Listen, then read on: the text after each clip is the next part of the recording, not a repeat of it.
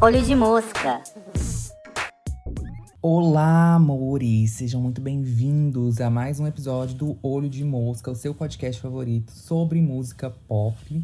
E eu já começo esse episódio com notícias maravilhosas que o meu computador finalmente está arrumado. Na verdade, assim, o meu computador não, né? Eu comprei um outro computador, no caso. Então, estou com o computador funcionando finalmente. O Brasil comemora junto comigo, porque ninguém aguentava mais. Eu reclamando disso em todos os episódios.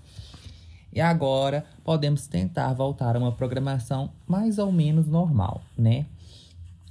É, não sei ainda se vai ficar semanalmente os episódios, por causa do meu TCC, que eu também estou terminando. E, né, eu acho que todo mundo sabe que essa é uma fase complicada na vida de qualquer pessoa. Mas hoje a gente vai falar então do Evermore. Eu acho que esse episódio vai ser curto, não sei. Assim, estou incomodado com a duração dos últimos episódios. Então quero fazer coisas mais curtas. Mas vamos ver, né? Porque a gente não tem muito o que falar do antes, que a gente já fez do folclore, a gente já tá com toda a carreira da Taylor bem acompanhada aqui, né? A gente já comentou muito sobre. Então a gente vai falar só do álbum mesmo hoje. Inclusive, uma coisa que eu queria perguntar para vocês: vocês acham interessante fazer sobre os relançamentos conforme eles forem saindo, né? Igual é, em abril vai ter o Fearless. Aí eu não sei, tava pensando talvez de fazer de um por um quando forem saindo. Mas não sei se vai ficar muito repetitivo, também não sei com qual frequência a Taylor vai lançar eles, então pode ser que fique muito Taylor Swift de uma vez, sabe? Então vocês me falem o que vocês acham aí no post é, desse episódio no Instagram. Inclusive, para quem não segue o Instagram, arroba olhodemosca.ps, tá? Aí lá sempre tem os conteúdos, tanto aviso de episódio novo, às vezes coisas extras também. É, então vamos falar do Evermore, que foi lançado no final do ano passado, dia 11 de dezembro. Só cinco meses depois, nem cinco meses, né, do Folklore. O Folklore foi em julho de... Ó, ia falar julho de 2024. Foi 24 de julho de 2020. E foi um anúncio surpresa. Tem um episódio aqui sobre já. Vão lá escutar se vocês não escutaram ainda. E o Evermore foi na mesma linha, foi um anúncio surpresa. Eu acordei com mensagens no WhatsApp, pessoal comentando da Taylor lançar outro álbum. Fiquei até assustado e fui ver, era real. E é o mesmo esquema, até o negócio do tweet de não tem nada acontecendo, como que é? Not a lot going on in the moment, né? Que foi o que ela fez antes do folklore também. Ela fez para esse, ninguém percebeu. Então foi chocante no início, eu até achei que ela ia fazer uma trilogia. É, porque acho três um número simbólico, né? Trilogias aí tem toda uma. É uma coisa muito significativa. Pensei que fosse a cara dela fazer, mas atualmente eu já acho que não, que ela vai deixar só esses dois mesmo. Até porque já tá com os rumores aí dela tá trabalhando já no décimo álbum e parece que vai ser uma outra coisa mesmo. E ele começou a ser gravado já logo depois do lançamento do Folklore, né? Eles terminaram de gravar, é, ainda tava fazendo coisa pro Folklore, tanto que tem músicas do, do Evermore, eu vou comentar um pouco mais, que foram feitas durante aquele Long Pond Sessions, né? Studio Sessions, que foi o tipo um show barra behind the scenes, né? Making off, barra, enfim, um documentário do Folklore que ela fez pro Disney Plus. Inclusive ficou muito bom, eu assisti. É, quem não tem Disney Plus ainda também recomendo, principalmente pra quem gosta muito dos conteúdos da Disney, tá? Não tem muita coisa lá, comparado com Netflix, por exemplo. Mas tem várias séries antigas do Disney Channel, filmes, é, Marvel também para quem gosta, enfim. E foi uma coisa realmente de a Taylor tá muito empolgada ali de trabalhar com Aaron e vice-versa, né? Ele também fala que é, gostou muito de trabalhar com ela, teve essa conexão. E eles continuaram trabalhando juntos, tipo, mesmo depois do Folklore ter terminado sem, meio sem pretensão, assim, de, de fazerem músicas. Porque eu acho que é isso, né, gente? Quem compõe tá sempre compondo, independente de, tá, independente de estar tá trabalhando num álbum ou não, a pessoa tá sempre ali é, tentando se manter inspirada, manter a mente funcionando, então tá compondo toda hora. Eles começaram a mandar coisas um pro outro. Ele mandava, compunha alguns instrumentais, mandava para ela, aí ela achava legal, escrevia uma letra em cima, mandava para ele.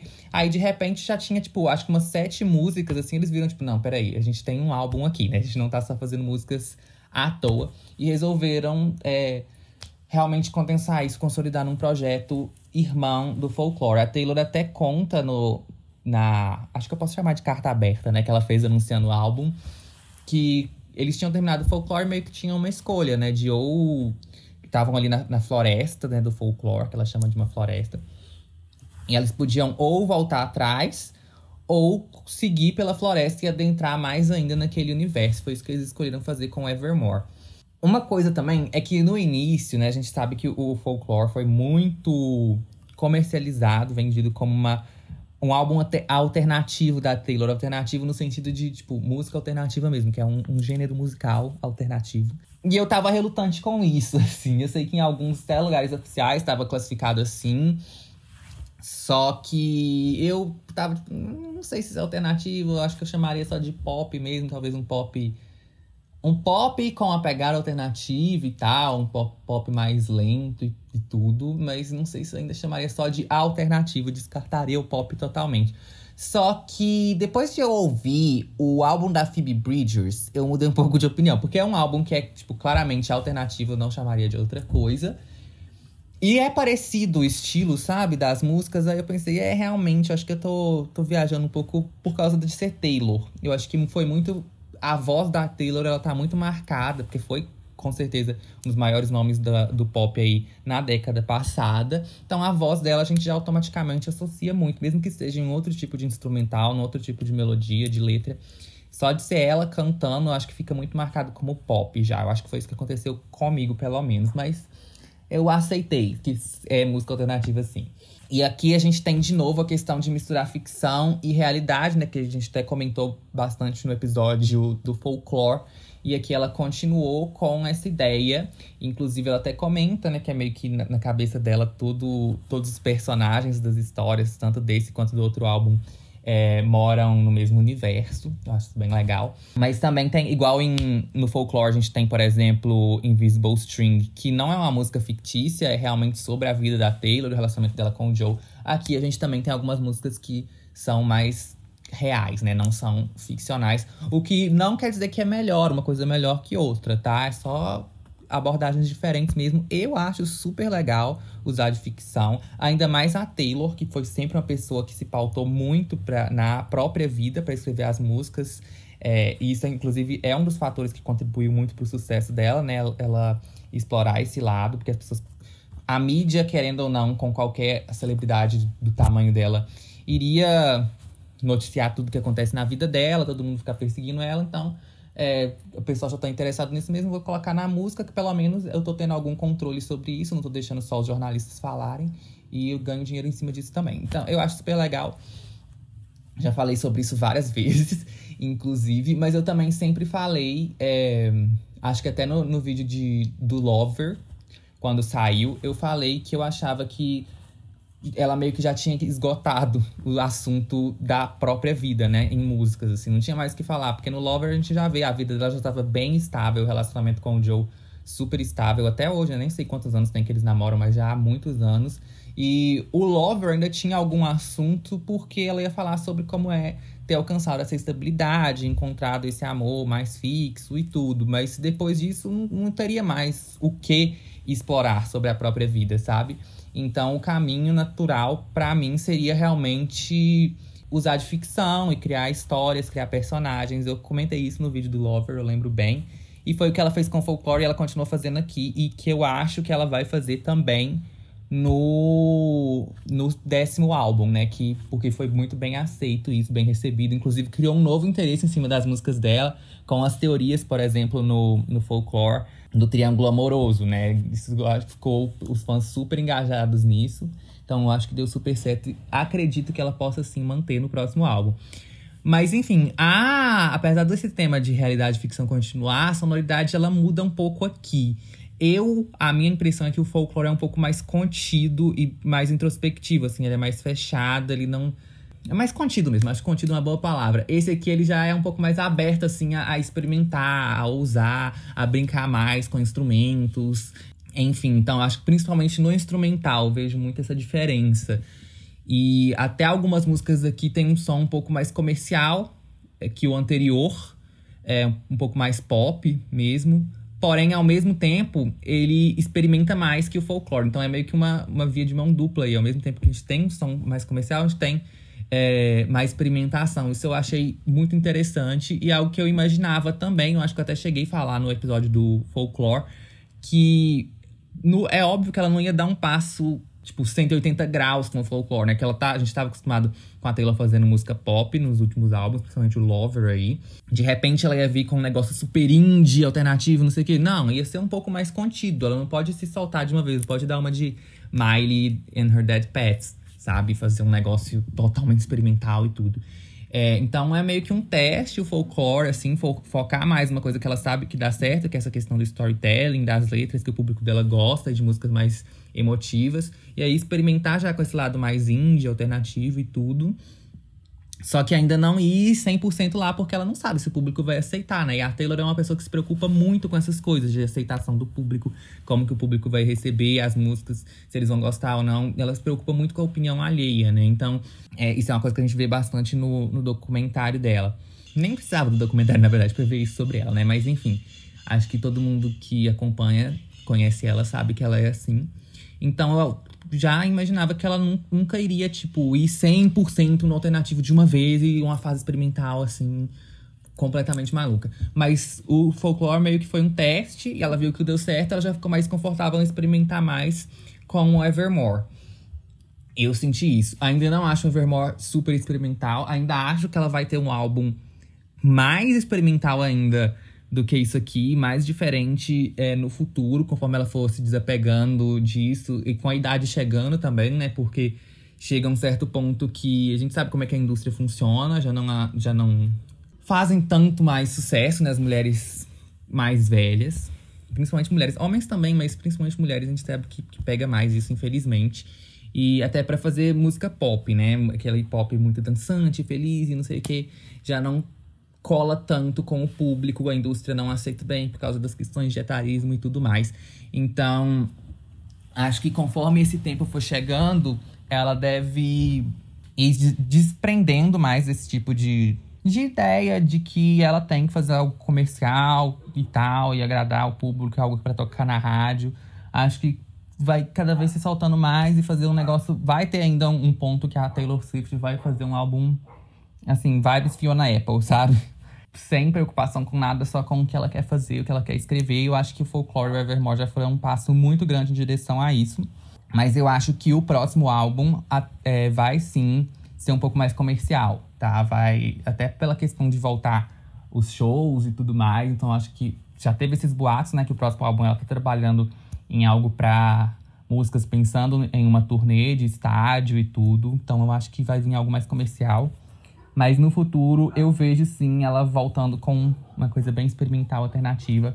Vamos ver, né? Eu, tô, eu sou muito animado com o futuro de Taylor Swift, porque ela tem muito potencial. Não que ela já não tenha entregue esse potencial, ela tem a obra, a álbuns que são verdadeiras obras-primas, músicas maravilhosas. Mas eu sinto que ela não entregou tudo que ela é capaz de entregar ainda. E, tipo, considerando que ela já entregou coisas excelentes, pensar que ela não atingiu o potencial máximo dela é muito empolgante, sabe? Mas voltando, como os álbuns são muito parecidos, até o tempo de lançamento são considerados meio parte de uma mesma era, é natural uma comparação, assim, né? E no início até parece um pouco que o Evermore são músicas descartadas do folklore. O que a gente sabe que não é, porque elas foram músicas que de fato foram feitas depois do folklore já está pronto.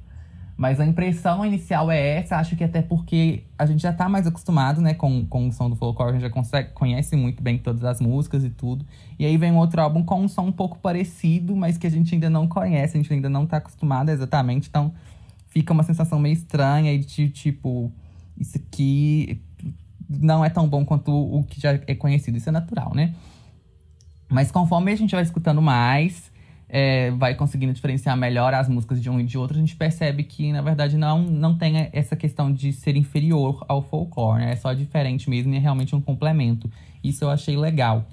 Sobre a estratégia de divulgação também, eu queria falar, que eu gosto muito, principalmente porque não faz sentido mesmo ter feito uma divulgação mais estendida, aquela coisa mais clássica, com prévias e os singles antes do lançamento. E é que a, a Taylor sempre faz umas eras bem trabalhadas nesse quesito de divulgação, né? Mas esse aqui realmente foi praticamente assim. A divulgação foi não ter divulgação, né? Foi seu lançamento surpresa. Isso também é uma estratégia, tá? Mas que eu achei que fez muito sentido aqui. Eu não vejo fazendo tanto sentido em outros álbuns da Taylor. O próximo, por exemplo, não acho que, se for mesmo que os boatos estão falando, os boatos ainda estão bem iniciais, tá, gente? É só quem tiver curioso aí, deu falando. É realmente essa questão de que ela já está trabalhando no álbum, já está fazendo as músicas, e que vai ser um pouco mais pop, mais comercial e focado em estádios. Tem até, acho que, é, mas eu já não sei se é tanto boato, mas mais desejo de fã, talvez, de ter uma pegada um pouco pop rock, assim, não sei. Mas enfim, para esse eu acho que vai fazer sentido ter uma divulgação mais tradicional, anunciar com antecedência, trabalhar um single antes do lançamento. Mas pro Folklore pro Evermore realmente não fazia sentido, considerando até o contexto da pandemia, mas também considerando que o, o Lover tinha sido lançado há pouco tempo ainda. Então, ela já anunciar um álbum ia matar muito tanto o buzz da era Lover, que ainda tinha o restinho, quanto o outro também ia ficar, sei lá, não, não ia funcionar. Não ia funcionar, eu achei que foi esperto ter lançado de surpresa. Ninguém esperava realmente. E nesse funcionou de novo, até melhor ainda, porque o folclore ainda estava bem no auge. Se ela tivesse anunciado outro com antecedência, aí que ela ia ter matado de vez a era folclore, assim, ia ficar bem bagunçado. E esse realmente ninguém esperava. O folclore ninguém já esperava mesmo. Mas ainda, ok, ainda fazia um sentido, assim, tipo, ah, vou lançar um negócio de pandemia e tudo. Ok, mas o Evermore não fazia sentido nenhum, ninguém tinha, tipo, zero expectativa. E aí ela soltou. Foi uma loucura, assim. Eu fiquei um pouco triste por ter matado o Folklore um pouco cedo. Tava querendo mais singles, achei que teria mais de verdade. Mas, né, é o que temos, gente. Eu ah, enfim, não vou nem voltar nessa coisa, porque Taylor desperdiçando single, já tô acostumado, tem anos, a gente já conhece. Já falando também sobre o álbum, todo esse episódio até agora foi só falando sobre o álbum mesmo, né? Mas já entrando na parte que a gente faz aqui, mais específica de é, resenha mesmo e opiniões. Falando sobre a capa, eu gosto muito, acho muito bonita. É, queria, inclusive, aproveitar esse espaço, porque eu já falei no Twitter, mas quero falar aqui também sobre a capa do Fearless, da versão da Taylor, né, que foi anunciado. É, eu falei que eu não gostei, eu vi que muita gente amou, achou linda a capa. Gente, eu acho uma foto bonita. Eu não gosto daquele tom de sépia, não gosto, acho brega, acho feio. Mas funciona pro Fearless e tudo, ok. Mas acho que poderia ter sido trabalhado de outra forma, em vez de ser, tipo, o filtro na foto inteira. Mas, enfim. A capa do Fearless original já era horrorosa, né? Mas essa, eu achei que no vinil ela ficou muito bonita. Eu acho que vai funcionar super assim no vinil, na estante. Eu já consigo imaginar. Pelos mockups que tem no site também, já dá pra ver que tá muito bonito no vinil. É, até o disco mesmo dentro, que é todo dourado, lindíssimo. Dourado é muita cor do Fearless mesmo. Mas em CD físico, eu acho que fica feio. Ficou feio, de fato, pela, pela aplicação também que dá pra ver no site. No digital também acho que fica feio, fica, ficou brega. Aquele, aquele filtro é brega, gente. Eu não consigo associar a sépia com uma coisa, tipo, legal, sabe? Não acho bonito. Enfim, mas a foto em si é bonita, ainda dá pra, dá pra aceitar, dá pra digerir. Agora, aquela coisa do Love Story, nossa, que troço horroroso. horroroso. Ainda bem que no Spotify tá com a capa do Fearless mesmo, que ainda é um pouco melhor. Mas, enfim, vamos ver o que ela vai arrumar para as outras capas. Voltando para Evermore, eu gosto muito, mas eu prefiro a do Folklore, tá? Ainda acho mais bonita. Falando da, da oficial. Não é oficial, né? Porque são oito versões, mas eu tô querendo falar da versão, tipo. A versão que tá no Spotify ali, do. Enfim, vocês entenderam qual que é. Eu gosto muito daquela. Apesar que todas do Folklore eu acho bem bonitas, sim. A do Evermore eu também gosto, mas prefiro a do Folklore. É, a paleta de cores dessa eu acho muito agradável, gente. Muito bonita a paleta de cores do Evermore, assim. É aquela coisa bem outono. Eu gosto desse, desse tipo de cores, de, dessa paleta, entendeu? E combina muito com a sonoridade, porque para mim, é, o folclore ele tem essa vibe preto e branco. Eu acho que eu até falei disso no episódio também.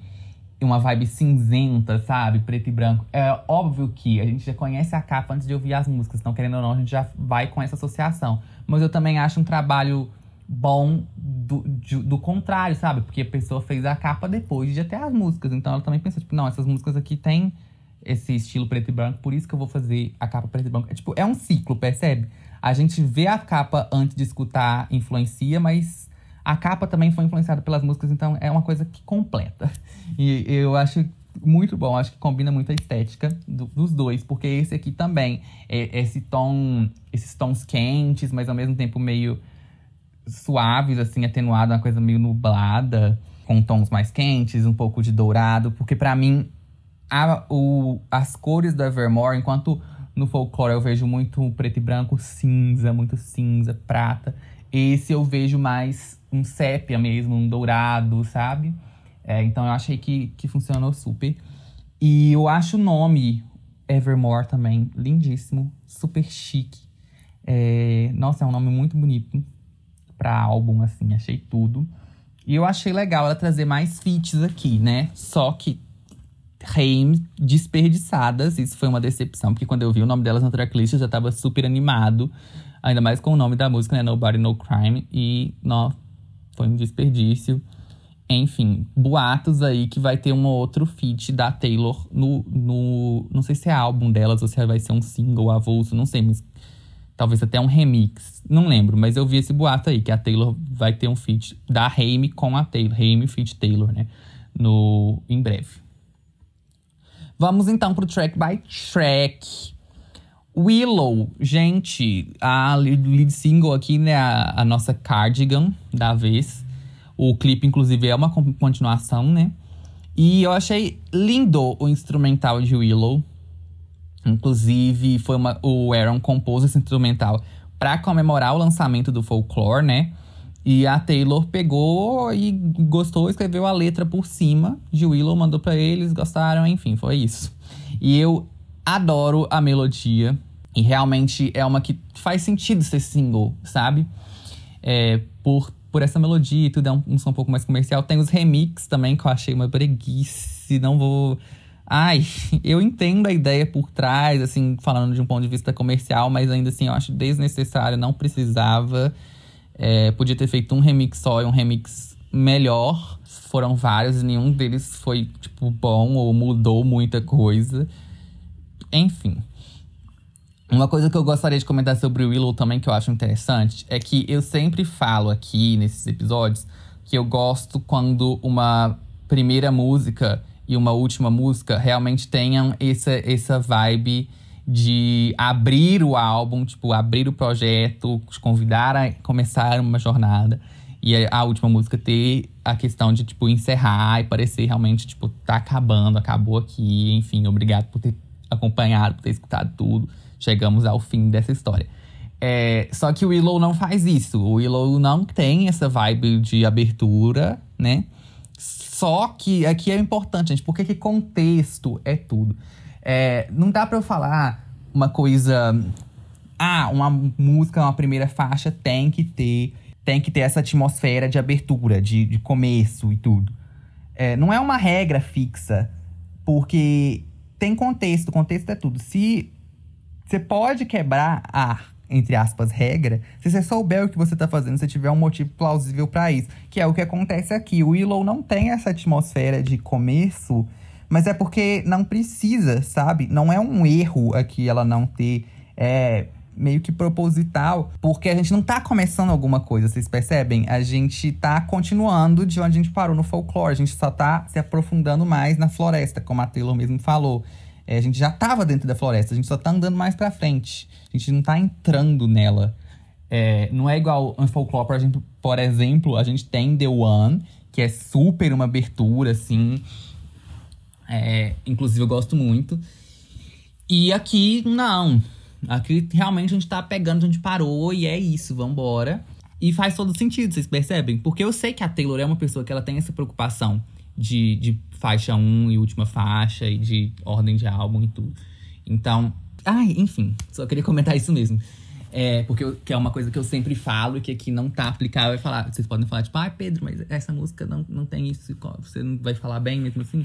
Vou, vou falar bem justamente por ela não ser abertura, mas porque faz todo sentido com o contexto.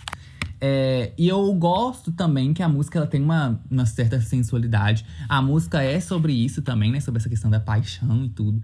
Mas ela tem muito isso no, na sonoridade, sabe? Uma coisa meio sensual e mística ao mesmo tempo. Tanto que tem até o negócio da, do remix da bruxa lá. E eu sinto muito isso, ser uma coisa meio cigana ou bruxa.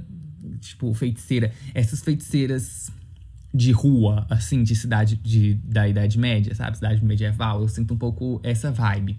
Querendo, tipo, conquistar os caras e fazendo uma poção do amor e tal. É, gosto muito. Eu não sei pontuar exatamente o que, que é na música que dá essa, essa vibe, mas eu sinto e eu gosto. E eu vou dar um top pra Willow. Inclusive, gente, esse álbum, assim, vocês sabem que eu tô meio atrasado com esse episódio, por causa de todos os problemas que aconteceram que eu já expliquei.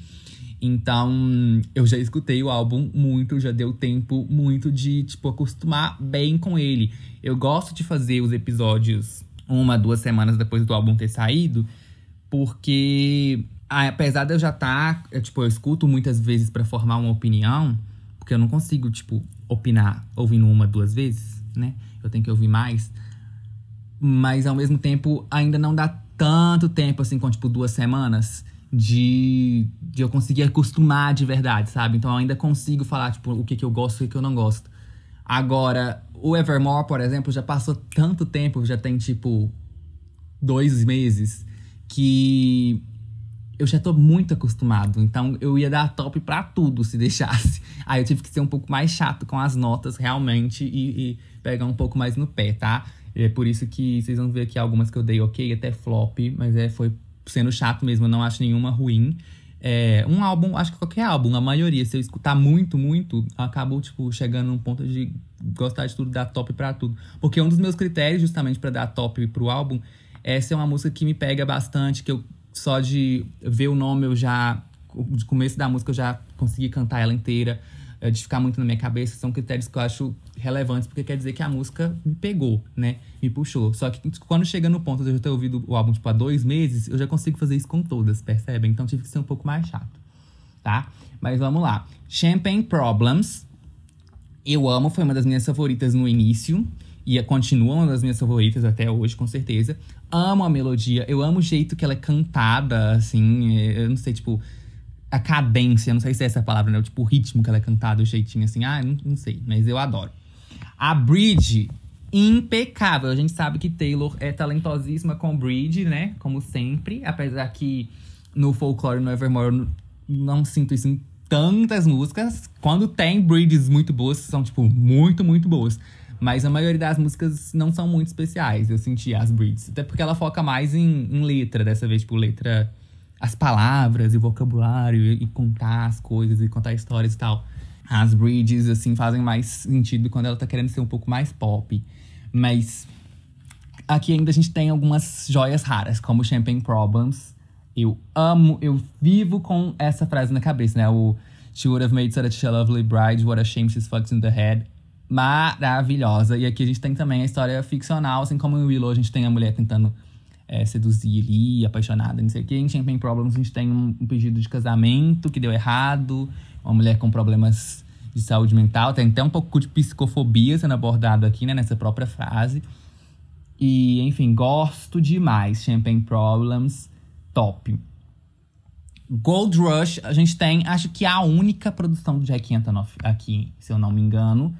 É, porque esse álbum foi bem um trabalho conjunto da Taylor com o Aaron mesmo. Apesar do folclore já ter sido aqui, foi tipo mais ainda, eles estavam bem na sintonia ali. Mas no Gold Rush o Jack entra. E eu acho a produção dele aqui linda, o instrumental lindo, porém eu acho super estimado. Ainda mais na época do lançamento, já virou a favorita de muitos, acho que justamente por ser Jack Antonoff, né? Ser, Antonoff, que eu falei. Jack Antonoff ser pop um pouco mais, né? Comparado com o resto do álbum, é um som mais acessível para as pessoas. Talvez por isso que de início tenha sido uma que muita gente gostou de cara. Só que eu achei superestimado. Eu é, até teve muitas comparações com Greenlight. Eu até vi um vídeo, acho que eu postei no, no Twitter também. Mas eu vi no TikTok de uma menina explicando na parte de teoria musical mesmo, do porquê que porque acho que tem uma mesma técnica, que eu não vou lembrar o nome agora, mas uma técnica de composição, assim, tipo uma, uma modulação, eu acho ou uma. Não lembro o que, que é, mas tem alguma coisa que acontece no refrão é, com os acordes que parece uma key change, que eu esqueci o nome em português disso, porque eu sou muito bilíngue, tá? É, mas, tipo, parece uma key change, mas não é, porque ela muda o modo da música. Enfim, não vou entrar em teoria musical aqui também, não. Mas tem essa mudança que acontece em Green Light, da Lorde e que também é produzida pelo Jack Antonoff. E aqui ele fez de novo com Gold Rush. Só que eu acho que em Greenlight brilha mais, para começar, tá? Mas aqui eu gosto, não tô falando que, que Gold Rush é ruim. Eu só acho que é um pouco superestimado. Não acho tudo isso que muita gente falou. Não sei se a opinião ainda tá essa atualmente, né? Se ainda é a favorita de muita gente. E eu gosto também mais dos versos do que do refrão. Eu acho o refrão fraco, porque Greenlight a gente tem essa mudança, tipo, do, do verso pro refrão, mas o refrão pega isso e cresce mais e explode, assim, de um jeito muito lindo, sabe? Que eu amo. Tanto que é talvez a minha música favorita da Lorde, ou tá, tipo, top 3, com certeza. E aqui eu sinto que o refrão morre um pouco quando tem essa mudança, sabe? Eu prefiro o, o verso, porque ele tem essa sensação de crescendo, tipo, quando você tá numa montanha russa subindo, sabe? Os versos vão com essa pegada, que é a mesma coisa em Greenlight. Só que quando chega lá em cima, né, na montanha russa, ela chega lá em cima, para um pouquinho e cai em Greenlight, essa queda é maravilhosa e, enfim, melhor sensação da vida, adrenalina correndo ali. E aqui eu sinto que é uma queda muito sem graça. Então não gosto tanto. Mas os versos eu amo, o instrumental eu acho muito bonito. É, e eu vou dar um top por causa disso, tá? Mas ainda poderia ser um, um ok, talvez, mas vai ser um top. This is Damn Season é muito frase de legenda de, de Instagram, né? Inclusive, acho até que foi uma legenda da, da Didi Hadid. Novamente, eu gosto muito da melodia, que a Taylor é ótima em melodia, a gente já sabe, também é ótima em letra, é ótima em bridge, enfim, né? O talento da mulher é compor, ela nasceu para isso. Ela foi escrita logo depois de gravarem o Long Pond Studio Sessions, né? Como eu tava falando no início. É, se eu não me engano, eles terminaram de gravar o Studio Sessions. E aí continuaram na casa da Taylor, porque já estavam lá, né? O Aaron e o, o Jack. E ficaram todos bêbados e tal, aproveitaram a noite, não sei o quê, bebendo muito, conversando. E aí, acho que de madrugada ou, ou, na manhã seguinte, não sei, a Taylor apareceu cantando pro Aaron essa música que ela tinha composto. E aí ele gostou muito e foi isso. Eu acho ela muito gostosa de ouvir, mas para mim, comparado com as anteriores, ela não brilha tanto. É, e aí eu vou dar um ok justamente como eu falei, eu poderia dar um top para todas, mas eu tô tentando ser chato. Então eu vou dar um ok pra essa. Por isso que eu acho que até então a gente teve três músicas muito fortes, aí essa aqui já não é tanto. E vamos para Tolerated, que é a track 5, né? Sempre a quinta faixa do álbum. A Taylor gosta de colocar uma das músicas mais emotivas, mais, enfim, sensíveis do álbum. Ela coloca como, como a quinta faixa desde o início da carreira. Já é uma coisa que os fãs esperam, inclusive até comentaram sobre isso no, no Studio Sessions, né? No Long Pond, o Jack comentou sobre isso com a Taylor. E essa é Tolerated, Tolerated, que o Aaron compôs essa música no piano e mandou pra Taylor ouvir. Como eles estavam fazendo, né? Essa troca aí, um manda coisa pro outro. E quando ela ouviu, ela já imaginou toda uma cena na cabeça dela. Sabe quando a gente ouve uma música, você imagina tipo um filme passando na sua cabeça, assim? É, seu, olhando pela janela do ônibus.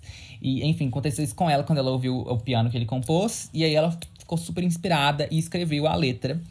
E ele ou, é, mandou para ele e ele chorou quando ele ouviu, ficou muito emocionado.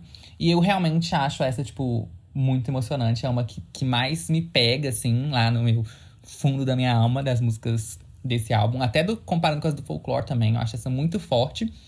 É, justamente por ser um tema fácil de identificar, né? Eu acho que para a maioria das pessoas, na verdade. Porque, como a gente falou, a gente tem músicas aqui que misturam tanto ficção quanto parte da vida da Taylor.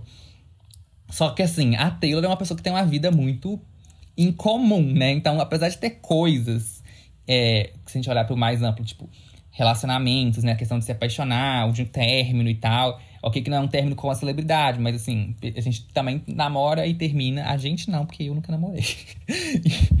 Rindo e chorando. Mas pessoas fazem isso, apesar de não namorar com, com celebridades como a Taylor, elas também namoram e terminam, então elas ainda conseguem se identificar num, num ponto. Mas aqui a gente tá falando mais da Taylor com, com tretas, com reputação, ainda tá um pouco nesse tema, né? É, são coisas que são um pouco mais difíceis de se identificar. E com as histórias ficcionais também que a gente tem, tipo Champagne Problem, sabe? Um negócio no pedido de casamento ali. Tem, deixa eu ver mais alguma, tipo Dorothea, que é de uma menina que é, ficou famosa. Aí ela volta para a cidade natal dela para passar é, o Natal, é, que é a cidade que ela nasceu, que ela cresceu no interior, e aí, tipo, agora ela é famosa, não sei o quê. É uma coisa um pouco, sabe, tem coisinhas que você consegue se identificar, pequenos pontos, mas o tema geral ainda é difícil. Porque é muito específico. Mas Intolerated, não, porque é uma coisa de uma situação de você estar tá apaixonado por alguém, mas que a pessoa não te valoriza. Isso é um tema muito comum, muito fácil de identificar, né? Gera essa identificação com, com muita gente. Então é uma das, das mais relatables, né? Mais identificáveis aqui do álbum, na minha opinião. É baseada em uma outra curiosidade, né? Ela é baseada num livro chamado Rebecca, né? Rebecca, da autora Daphne du Maurier eu não conheço esse livro, vou procurar depois sobre, mas era um livro que a Taylor estava lendo na época que ela escreveu a música. E ela se inspirou, né, na história aí da Rebeca, porque ela também se identificava muito com a Rebeca, né, nesse sentido de ter um amor que não é recíproco. Eu acho a melodia e o instrumental dessa muito simples comparado com o resto, né? Simples, tô falando no sentido negativo mesmo da palavra. Mas a letra compensa muito, na minha opinião, por isso que eu vou dar um top. Depois a gente vai pra minha favorita é, de início. Hoje em dia eu não sei se eu chamaria de minha favorita, mas ainda tá no meu top 3 com certeza, que é Nobody No Crime. Foi uma que logo. Gente, a primeira vez que eu escutei, eu amei. Porque a primeira vez que eu escutei é, é uma coisa que acontece, assim. Álbuns no geral, na verdade, ou músicas no geral, é muito difícil eu gostar de primeira, como vocês bem sabem. É, ainda mais quando é uma coisa mais lenta ou mais introspectiva, que é o que eu sempre falo nos episódios de RB, por exemplo, que eu falei no The Weeknd, ou que eu falei no do. Apesar do The Weeknd ser muito pop ainda tem RB no, no After Hours, né? Mas é, é mais introspectivo. No da Chloe Haley também eu falei do Ungodly Hour, né? Que hoje são álbuns assim que eu adoro. O Ungodly Hour mesmo, eu gosto muito mais hoje em dia, mas é porque eu, eu mesmo já falei isso no episódio, que tipo assim, que eu ainda não tinha escutado o suficiente que esse tipo de música, que é um pouco mais porque as músicas delas não são exatamente músicas lentas, mas tem uma vibe um pouco mais suave. Vocês entendem? E são, esse tipo de música demora um pouco mais para gostar realmente. E aqui nesse álbum é a mesma coisa, é um álbum super introspectivo. É, as músicas até no, no, primeiro momento meio que borram muito, assim, você não consegue diferenciar meio que uma música da outra de início. E Nobody No Crime é uma que se destaca muito do, do resto, sabe? Então é fácil de você pegar ela ali no início. Foi isso que aconteceu comigo. Então eu gostei muito. Só que conforme o tempo foi passando, eu fui escutando mais o álbum, digerindo mais, as outras foram crescendo mais. Enquanto Nobody No Crime não cresceu tanto. Continuou no topo, lógico, mas ela não, não foi crescendo tanto, sabe? Então as outras meio que, que acompanharam, que, que alcançaram ela ali no meu top. Mas eu ainda gosto muito dela. Amo o tema de assassinato, de traição. Amo a vibe country, gente, com a gaita, pelo amor de Deus. Eu adoro, assim, uma, uma gaita, ainda mais em situações é, diferentes, né? Porque não é exatamente uma música com countryzão e tal. Não tô ouvindo um artista country, sabe? Eu tô ouvindo Evermore aqui, que é um álbum mais alternativo da Taylor Swift, que começou no country, mas hoje em dia ela não é conhecida exatamente por isso, né? E aí vem do nada uma gaita. Incrível, igual aconteceu com Betty também, que é uma das minhas favoritas do folclore. Então, Adoro, adoro, adoro. E foi também uma inspiração no True Crime, né? A, que a Taylor ama. True Crime, que são casos de crimes reais, que eu acho que sei que muita gente gosta. Tem, existe muito podcast sobre isso, inclusive uma curiosidade para vocês. É um dos nichos mais populares de podcast, tanto no Brasil como no mundo, assim. Nos Estados Unidos mesmo faz muito sucesso é, podcast de true crime, documentais também existem muitos livros, enfim, né, que são contando casos de crimes que aconteceram. E eu, eu, sei que tem muita gente que gosta mesmo. É, eu não gosto tanto porque eu confesso que eu fico um pouco desconfortável, fico agoniado, com uma sensação ruim por alguns dias depois de, de ver coisas desse tipo. Mas a Taylor é uma das pessoas que, que gosta muito, nunca tinha feito uma música sobre, ela resolveu fazer, já que ela tá explorando mais essa coisa fictícia, né? E achei que funcionou super. Eu amei, amei a história, amei os plot twists, amei tudo. Top para Nobody No Crime. E, inclusive, queria que fosse single, eu acho que tinha muito potencial. Agora vamos para Happiness, que é a sétima faixa e me lembra muito a sétima faixa do Folklore, que é Seven, que é também a minha favorita, junto com Betty e. Acho que August. Talvez. E, nossa, eu amo, amo Seven. Mas enfim, Happiness tem a referência das árvores, né? Porque em Seven ela fala, tipo, please picture me É, não, please picture me in the trees, I hit my peak at seven, uma coisa assim. E aqui a gente tem, tipo, Honey, when I'm above the trees, I see for what it is, né? Então volta de novo com esse negócio da árvore. Mas até um pouco no instrumental, me lembra. O fato de ser a sétima faixa também, enfim, eu, eu tenho essa conexão. E Happiness foi a última música escrita para esse álbum, né? Ela foi. É, terminaram ela uma semana antes do álbum ser lançado. E gosto muito do refrão. É, gosto até de tudo da música. É, porém, eu preciso dar um ok porque eu acho ela morna. Como eu falei, eu tô tendo que ser chato para não ficar com tudo top. Então essa é uma das que eu escolhi para dar ok. É, acho ela morna, acho que ela não cresce tanto, enfim. Não se destaca tanto quanto as outras. Mas eu gosto muito, principalmente do, do refrão e do instrumental. Porque o instrumental, conforme a música vai passando, ele vai cada vez crescendo mais. Não sei se vocês repararam isso. Escutem com fone, inclusive. Mas vai entrando mais coisas, vai ficando mais alto. Eu gosto muito de música que faz isso mas ainda ficou no ok aqui. E Dorothea. Dorothea foi uma das primeiras que a Taylor escreveu, né? É, foi Dorothea e Closure. Foram as primeiras que ela escreveu pro álbum. E ela escreveu, na verdade, pra banda do Aaron, que é a Big Red Machine. Que ele tem, na verdade, a, a o The National, né? Que é onde ele é mais conhecido. Mas ele também tem esse outro projeto, que é a Big Red Machine. E a Taylor escreveu Dorothy e Closure pra essa banda. Só que acho que não acharam que encaixaram muito, não, não sei, mas ficou aqui pro Evermore. E gostei muito, eu acho ela muito quentinha, sabe? Ela te dá um calorzinho no coração, muito gostosinho. Eu fico ouvindo e balançando o corpo, assim, pro lado e pro outro. Ela me faz me sentir num parque. Eu te, fica muito essa imagem, assim, eu me sinto num parque. Tipo quando você tá fazendo um piquenique, sabe? Uma, a toalha, assim, estendida na grama. Eu sentado, meio deitado. A Taylor, uma rodinha de pessoas, assim, tipo, pequena num dia no, meio nublado, a Taylor com um violão e cantando essa música. E a gente ouvindo e balançando, assim. Eu, eu me sinto assim, é uma vibe bem, bem gostosa. Tipo, uma tarde de domingo. Acho uma delicinha. Eu vou dar um top pra Dorothea. E Coney Island, que é o feat com The National, a gente tava falando deles agora. Coney Island eu não gostei logo de cara. E até hoje, para mim, é uma das que não cresceu. Como eu falei, a maioria do álbum eu já consigo escutar, já tô bem acostumado, já gosto bastante, já, já sei cantar muito. Só que essa ainda não, essa para mim não me pegou até hoje, acho que provavelmente não vai. E eu esperava mais quando eu vi a tracklist, principalmente por ser o feat com The National, né? Tava esperando mais e não não atingiu para mim. As minhas expectativas não gostei. Eu vou dar um flop para essa, que é uma das que eu menos gosto. E falando também de curiosidades aqui, né? Essa música, na verdade, era um instrumental da banda, né? Do The National. E eles mostraram esse instrumental para Taylor. Eles tinham ele pronto, né, para uma música que eles iam fazer, enfim, estavam não tinham inspiração ainda para fazer a música em cima, mas mostraram para Taylor, aí ela se inspirou, ela junto com o Joe, ela escreveu.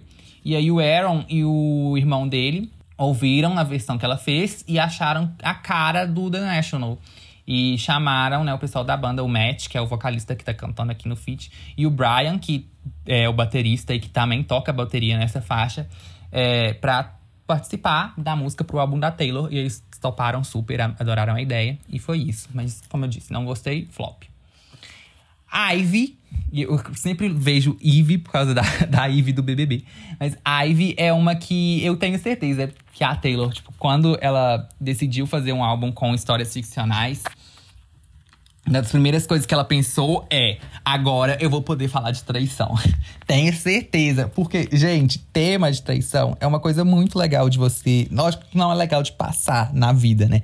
Mas de escrever sobre, explorar isso em ficção, assim, seja escrevendo um livro, uma série, uma música, enfim, qualquer coisa, é muito divertido. Tenho essa impressão que ela sempre sonhou em fazer uma música sobre isso, considerando que a Taylor adora escrever, adora contar histórias nas músicas dela, nas composições dela. E principalmente sobre relacionamentos, né? Um tema muito é, presente no trabalho dela. Tanto no início, assim, os álbuns dela, tanto que ela ficou com esse estigma, né, de só escrever sobre ex e tal. Não que isso seja algum problema, mas pra mídia aparentemente é. Mas mesmo quando ela não tava escrevendo sobre ex, igual no Lover, ela tá escrevendo sobre amor, de certa forma, sobre relações.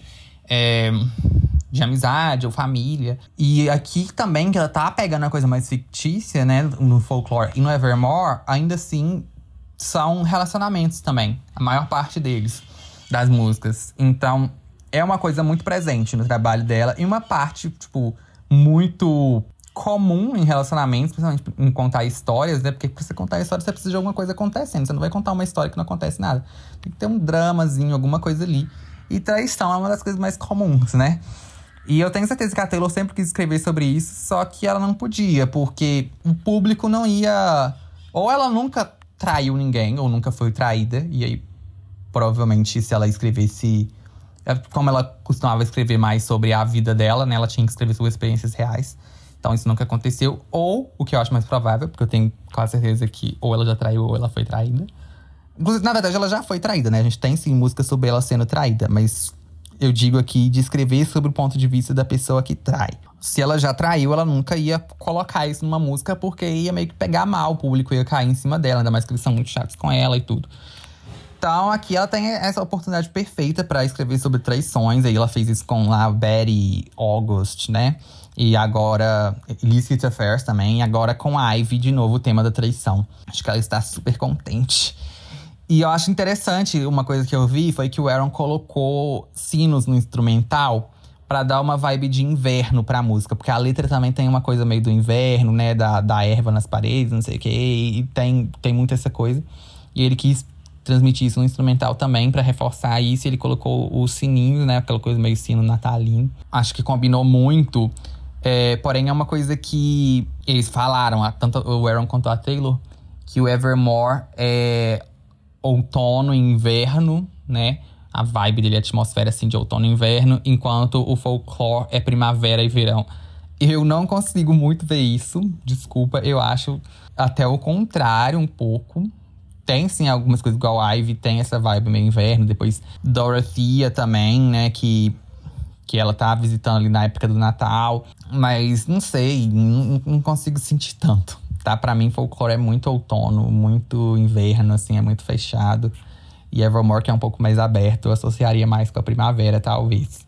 Mas enfim, né? Discordâncias aí, mas o, a obra é deles também. Eles têm o direito de sentir como eles querem sentir. E eu também sinto da forma como eu quero, tá tudo bem. Mas pra mim, Ivy é uma das mais fracas, tá? De tu- tudo isso que eu já falei sobre a música, minha opinião mesmo, acho uma das mais fracas, assim como Coney Island. Eu também dou um flop no contexto do álbum. Não acho que é uma música flop, tipo, uma música ruim por si só, mas aqui eu tô analisando o álbum, então eu tô analisando sempre, tipo, tenham isso em mente quando eu tô fazendo as resenhas. Eu tô sempre, quando eu falo que uma música é ok ou é flop, eu não tô falando que ela é uma música horrível, ou enfim. Eu tô falando que comparado às outras do álbum, ela é uma das piores, ou ela é mais fraca, ela não se destaca tanto, sabe? Então aqui é um caso desses. Não acho que essa música seja ruim. Nenhuma música desse álbum é ruim pra mim. Todas são, tipo, muito bem escritas, instrumentais muito lindos. Mas, né, tem uns que se destacam menos. Então essa é uma delas, flop. Cowboy Like Me é uma que eu queria muito um feat. E um feat específico. Eu queria que fosse um feat com o Orville Peck. Até tem uma voz masculina, que vocês vão me desculpar, que eu não lembro o nome do cara agora. Mas eu queria que fosse um feat oficial com o Orville Peck. Eu acho que ia combinar tanto. Pra quem não conhece o Orville Peck, ele tem muito essa estética, né? De, de cowboy e tal. Eu já falei dele aqui em outros episódios. É, inclusive, con- conheçam mais o trabalho dele aí, é bem legal. Dead of Night. Tem o álbum Pony também, acho que é o último, né? Não tenho certeza se ele lançou outro depois. Ah, ele tem, ele tem uma voz muito grossa, gente, muito grave. E eu acho que combinar super pensando também em Exile, sabe? Que tem o carinha lá do Bon Iver. Então, o Justin. Então eu acho que o Orville ia trazer meio que isso também, sabe? Essa voz bem grave aqui. Acho que ia ornar muito com essa música. E principalmente por ele ter essa estética toda do cowboy. Ele tem um look, né? Que ele, ele tá sempre de máscara, assim, com umas franjas e os chapéuzinhos. Ai, vamos ver fotos dele. Maravilhoso. E ele é gay, inclusive, né? Uma curiosidade sobre o Overpack, porque eu acho que é importante também. Porque cowboy, tudo a gente associa muito essa coisa bem máscula e até meio homofóbica, mas ele é gay. Até que não tanto, né, hoje em dia, porque a gente também tem outra referência importante que é Brokeback Mountain, que também tem essa coisa do cowboy gay. Enfim, cowboys estão sendo reapropriados aí. É, eu acho muito legal trazer o toque country de novo, inclusive, né? Porque a gente já teve isso em Nobody No Crime. lá em Betty também. Só que agora a gente traz um country triste, né? Porque as outras até então tinha sido uma coisa um pouco mais animada e tal. É que é um country triste, eu achei legal, achei interessante a, a Taylor explorar isso. Acho ela uma música muito gostosa de ouvir.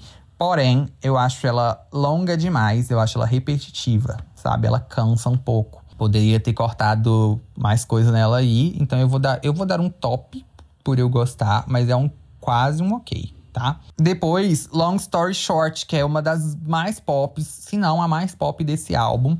Acho ela muito popzinha, eu consigo ver ela inclusive no Lover. Eu acho que ela funcionaria super lá, com um instrumental um pouco diferente, né? E o vocal, o vocal dela aqui é bem suave, o jeito que a Taylor canta. Eu acho que se ela cantasse mais animada, assim, mais pop mesmo, também ia funcionar super no Lover. Encaixa totalmente ali. É, e aqui é uma que a gente sai da ficção e volta para a vida da Taylor, né? E a questão dos dramas até traz um pouquinho ali da, da parte. Volta lá na história do Kanye, depois da reputação dela, não sei o quê. É, ela falta um pouco nessa coisa toda aí. Acho, inclusive, né, que ela funcionaria mais voltando nessa coisa do, do, Lover, acho que ela funcionaria mais nessa versão Lover que eu tô imaginando na minha cabeça. Funcionaria mais com Jack Antonoff, tá? É Long Story Short, se não me engano, ela é do Aaron também. Porque ela tem essa coisa bem pop e tudo, eu acho que, que, o, que o Jack saberia explorar muito, assim, a pegada dessa música. Então eu vou dar um ok, porque eu acho que ela tem potencial para ter, ter sido trabalhada de outra forma. Não acho que ela é tanta vibe Aaron, é, Evermore, folklore e tudo. O refrão eu acho top, gosto muito, mas dou um ok, tá? Marjorie, nem quero falar muito, gente. Marjorie pra mim é outra música que machuca, igual Tolerated. Não que a música em si, tipo assim, seja sobre uma coisa muito triste, porque é uma música até.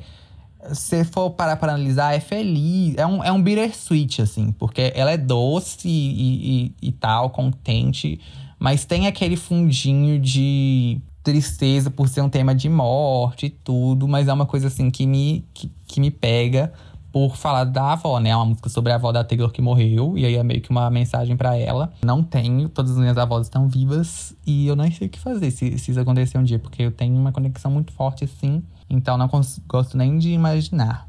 Então nem, nem ouço muito essa, apesar de eu achar uma música lindíssima. Eu vou dar um top justamente porque eu acho ela muito bem executada, muito linda, mas nem consigo ouvir muito.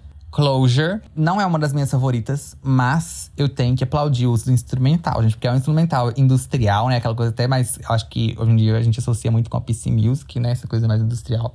Mas não é só a PC Music que faz isso. É, inclusive, isso aqui eu nem acho uma referência de PC Music, eu acho que é um, vai para um outro lado do industrial.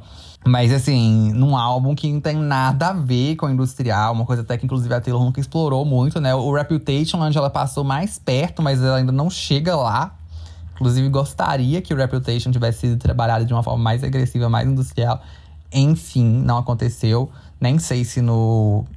Eu, seria meu sonho no, na regravação ela fazer, mas eu acho que não, porque eu acho que ela vai querer manter as versões mais fiel possível. Mas enfim, é, e aqui a gente tem isso num álbum que teoricamente não teria nada a ver, mas que funciona, sabe? Que encaixa, não fica estranho. Ficou muito bem feito, muito bem trabalhado. Dá uma afliçãozinha tipo, no início, quando você vê a tracklist, porque é uma música chamada Closure, que é tipo encerramento, né? Mas ela não é o encerramento do álbum, ela não é o closure do álbum. É, aí no início fiquei bem incomodado, mas depois quando você ouve faz sentido. Principalmente porque Evermore é muito uma música de final, é né? muito encerramento. Vou falar dela daqui a pouquinho. Closure também é a Taylor falando, né? Que ela não vai ser o closure do cara, que também é outra ficcional de um, um término de novo. Mas é que o ex tá perseguindo a menina, perseguindo assim, tipo, enchendo o saco, incomodando, para ter, colocar um ponto final no, na, na história, para eles voltarem. Enfim, não, não lembro direito os detalhes da letra, porque eu não escuto essa tanto. Mas tem, tem essa questão de não querer ser I won't be your closure. Enfim, então faz sentido, sabe? Ela não ser a última. Mas eu vou dar um top, principalmente por causa do instrumental, de ter usado industrial, um instrumental industrial e ter funcionado tão bem. Achei muito inteligente. É, porém, é quase um ok também, porque o resto da música eu não acho tão forte assim, não. E agora, a última, eu ainda vou falar das versões das faixas deluxe, tá? Mas falando da última, da versão normal, é Evermore. Eu acho um fechamento lindo. Eu amo o piano daqui lindíssimo. A melodia dessa música no vocal também é linda. Nossa, linda, linda, linda, linda, linda. Ela não é tão forte quanto Exile, que aqui também a gente tem um feat com o Justin, né? Mas Exile acho mais forte. Mas essa aqui, eu acho que ela não se propõe a ser forte, sabe? Então acho que não adianta comparar nesse sentido, porque são propostas diferentes. Aqui ela se propõe a ser essa coisa um pouco mais. Não sei se é suave também a palavra, eu acho que não. Mas é, é uma proposta diferente, sabe? E funciona super. Eu acho um encerramento maravilhoso para esse álbum e para essa era, né? Folk Clevermore. Top, não tem como ser outra coisa. Agora, falando mais rapidinho das, das duas do, do Deluxe. Primeiro, Why Where You Left Me, que eu até vi num TikTok, eu achei interessante, né? Uma teoria, que essa música seria sobre a Esty de Nobody No Crime, que é a que morreu, né? Que foi assassinada pelo marido. Porque essa música, Right Where You Left Me, tá numa. no Ladies Launching Chapter, que a Taylor tá lançando esses capítulos, que eu achei uma palhaçada também. Outra coisa Assim, eu, de novo, a mesma coisa do remix. Eu entendo comercialmente que ajuda a gerar mais stream e tal, mas soa um pouco como desespero, sabe? Eu acho que até para quem é fã, soa um pouco como desespero. E não gosto. Poderia ter feito em forma de playlist mesmo no Spotify, no Apple Music, não lançar, tipo como um, um, EP, como um repackage, que é como foi lançado, né? Se for lá, tá na parte, na seção de singles da Taylor, né? Que é onde fica os EPs também. Tá como se fosse um EP. Não é, gente, é só uma playlist, sabe? Então, sei lá, é, isso é uma das coisas que me incomoda. Poderia ter sido como playlist, enfim. É, mas ela teve essa, essa, esse capítulo, né? Esse chapter, que é o Ladies Lunching, eu acho o nome, um negócio assim, que é tipo a Taylor explicou que na cabeça dela, todas as mulheres das histórias do folclore do Evermore existem no mesmo universo. Então ela quis criar essa playlist com todas as músicas que são contadas por essas mulheres. E aí a gente tem lá August, a gente tem Betty, que é um pouco estranho, né? Porque Betty, na verdade, apesar do nome ser Betty, é, a música é do ponto de vista de um cara, do, do James. Mas enfim, a gente tem Dorothea, Marjorie, Nobody No Crime. E a gente tem Right Where You Left Me. E aí a menina que eu tava vendo no TikTok, ela falou, tipo, nossa, mas que estranho isso, né? Porque todas as outras são. Até Betty não é contada, tipo, do ponto de vista da menina, mas é o nome dela, e tá contando uma coisa que tem a ver com ela, faz sentido. Why Are You Left Me? Como assim? E aí ela foi analisar a letra e ela viu, né, que Why Where You Left Me, ela fala de uma mulher que foi meio que abandonada, e ela fala que tá no restaurante que eu. The, the, the place where I haunt, uma coisa assim, tipo, o restaurante onde eu assombro, né? Acho que é a palavra certa, tipo que eu assombro, que eu fico ali pairando, não sei o que. Tem umas coisas, quando você vê a letra, você vê que é bem uma coisa meio fantasma mesmo. E porque é uma música sobre uma mulher que foi, tipo, traída e não, nunca se recuperou, sabe? Ela levou um baque, assim, sentimental. Nem sei se é oficialmente uma traição, mas é uma coisa, tipo, ser muito magoada e nunca se recuperou disso. Ela continua meio que como um fantasma ali, tipo, não consegue superar, não consegue ir pra frente. E tem essa coisa de mencionar o restaurante na letra. E aí a menina falou, tipo, não, isso aqui então é a Este, de Nobody No Crime. Inclusive, ela vem logo depois de Nobody No Crime no, na playlist lá. É, porque no, no na. Uh, tô todo agarrado. Em Nobody No Crime, ela fala, né, que, tem, que restaurante favorito dela, que, ela sempre, que a Taylor sempre encontrava com a Este no restaurante favorito dela, que é o Olive Garden toda semana. E aqui na, em Right Every Left Me, ela fala que ela tá no restaurante onde ela ficou, que ela morreu. Então seria sobre a Ash. Achei isso super legal, faz super sentido. Achei a cara da Taylor também. Gosto muito do violão e do instrumental. Porém, não gosto do vocal da Taylor nessa música. Não gosto da melodia da música, então eu vou dar um ok, tá? E por fim, It's Time to Go, que é a última música aí do, do Deluxe. E na outra, Right Left Me, eu tinha pelo menos uma teoria para contar, né? Que eu não tenho nada, nada pra falar dessa música. Não acho ela ruim, é, então nem tenho o que reclamar também, mas também não acho ela boa, não tenho o que elogiar. Para mim, ela não faz nada que as outras músicas anteriores já não fizeram. Então, por isso até que ela tá aqui no, no Deluxe mesmo, né? Não, não tem nada de novo dentro do álbum, não tem nada de interessante. Então, por causa disso, eu vou dar um flop tá? E é isso, essas foram as minhas opiniões sobre Evermore. Me contem lá no Instagram, no Twitter também o que vocês acharam. Eu vou dar minhas indicações daqui a pouco, então não encerrem o episódio, tá? É, mas só pra falar pra vocês, vão lá na última foto do Instagram e comentem o que vocês acharam do episódio. Coisa que vocês tiverem pra falar, falem por lá que vai ser onde eu mais vou ver, provavelmente. E sigam novamente o Instagram, olhodemosca.ps. E o meu Twitter é arroba pqpedro tiro o O e coloco o X, também é o mesmo do Instagram. O Twitter é trancado, mas é só pedir pra seguir que eu aceito todo mundo. É, eu sou do Twitter trancado, gente, porque eu não gosto que deem RT das minhas coisas, tá? Porque aí se der RT, chega gente que não me segue pra me encher o saco. Não gosto disso, não tenho paciência. É, e o Twitter do Olho de Mosca, que é arroba Olho de Mosca, tá? E vamos então para as minhas indicações.